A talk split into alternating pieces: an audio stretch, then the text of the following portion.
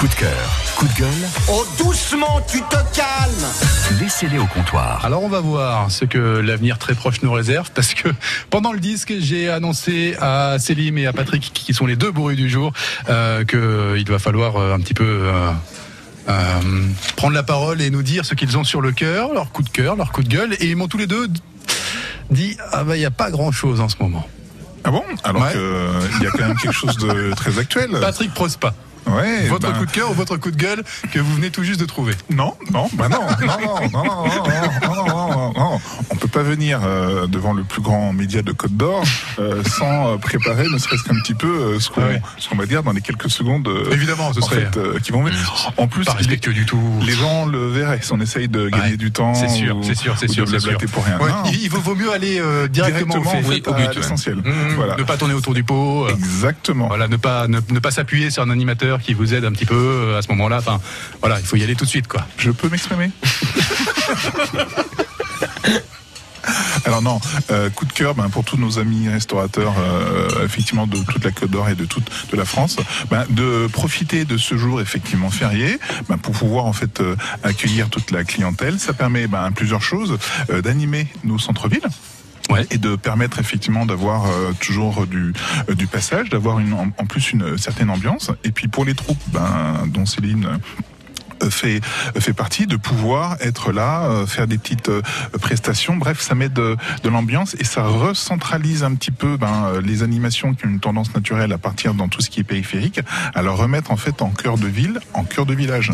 Ouais. Et ça c'est très très intéressant. Ah, finalement, les, les jours fériés sont créateurs de liens sociaux, quoi, quelque part. Exactement, ça permet en fait à tout le monde de faire une pause et puis euh, surtout de se retrouver et de ben, euh, de refaire vivre ces euh, centres-villes. Et je ne parle pas que de Dijon, je vois dans euh, tous les centres-villes, ben, par exemple à Salive, dont le château euh, aurait besoin de de, de, deux- de deux trois petites choses, Ouais. d'avoir des animations, des places qui sont euh, avec des gens qui prennent des cafés, le touriste qui s'arrête, qui trouve ça sympathique. Ré- Résultat, ça fait de l'activité, ça pérennise les emplois, tout, tout en ayant en fait une action culturelle et culturelle euh, concernant ce, ce lundi qui est assez particulier. Ouais, il y a de la réflexion. Euh, oui, je bosse un petit peu.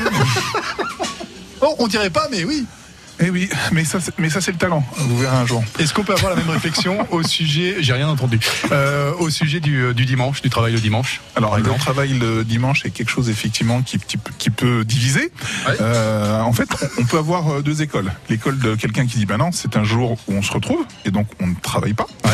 Et puis ben d'autres écoles qui disent ben si on, les gens sont à disposition, c'est peut-être le moment pour eux ben de consommer. de pouvoir consommer et de pouvoir aussi aller vers les autres. Donc je pense que ce qui a été pris euh, dans les petites villes moyennes comme nous l'avons, c'est qu'effectivement, bah, de couper un petit peu la poire en deux.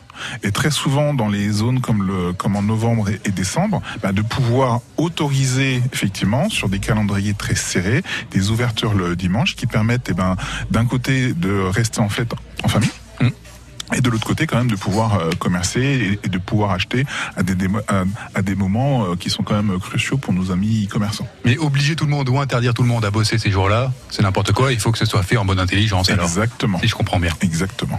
Merci Patrick. Quelque chose d'autre à rajouter? Ah, Comme c'est je veux dire, comme vous avez préparé déjà ça, vous pourriez comme ça improviser un autre. Non, non, je veux pas non plus monopoliser la parole. C'est, c'est vraiment pas mon style. Et euh, on- voilà. Donc je vais donner effectivement au deuxième bourru la parole. Merci Patrick. Célim Beloufa. Oui. Bonjour, bienvenue euh, sur. France Bleu Bourgogne.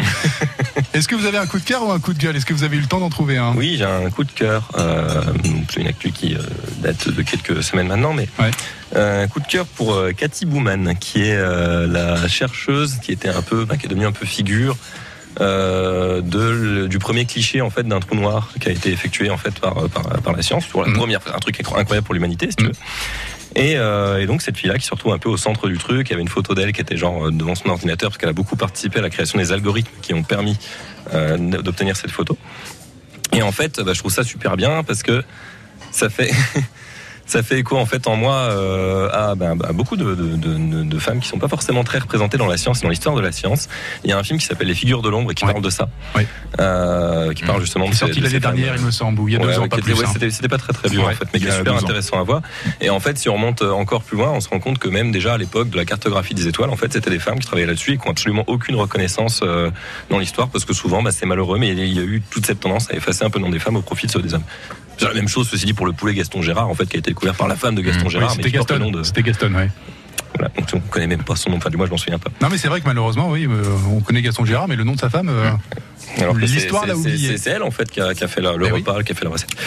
Et donc là, en l'occurrence, voilà, Cathy Bouman euh, qui a fait ce, ce travail de recherche et en plus voilà, qui est, qui est- qui est super chou devant son ordinateur, euh, devant cette photo qui a été beaucoup partagée, ouais. parce qu'elle est vraiment, euh, euh, on sent qu'elle est, qu'elle est ravie en fait du travail qu'elle a accompli. Quoi. C'est, c'est juste. Même si, et j'en parlais quand même euh, la semaine dernière avec, euh, avec vos collègues bourrus, euh, la photo est floue quand même. hein. Pardon, mais euh, la Ouais. netteté est pas Enfin, au point en même même. temps, hein. essaye de prendre une photo d'un pamplemousse sur la lune, tu verras que c'est pas. Cathy Woman, c'est pas la, la copine de Batman, non? ah, ah, ne te dis pas. Est-ce que vous avez quelque chose d'autre à rajouter, Célim? Non, non, non, je- ça va. Ouais, ouais bah, c'est bien, c'est bien, non, mais bravo, Je bravo. te calme. Tu te calmes, s'il te plaît. Non, j'essaye de, de faire comme, mais non, je n'y arrive pas. J'ai pas, j'ai pas cette capacité à être aussi. euh, Volubile. Parce qu'en plus, Voilà. euh, tu manques de vocabulaire. tout à fait. Bonne ambiance au Café des Bourrus. Merci à tous les deux. Ça commençait bien pourtant. C'est hein. marrant, la table, c'est un octogone. Euh, vous pouvez réécouter cet étrange moment de radio que nous venons de vivre sur francebleu.fr.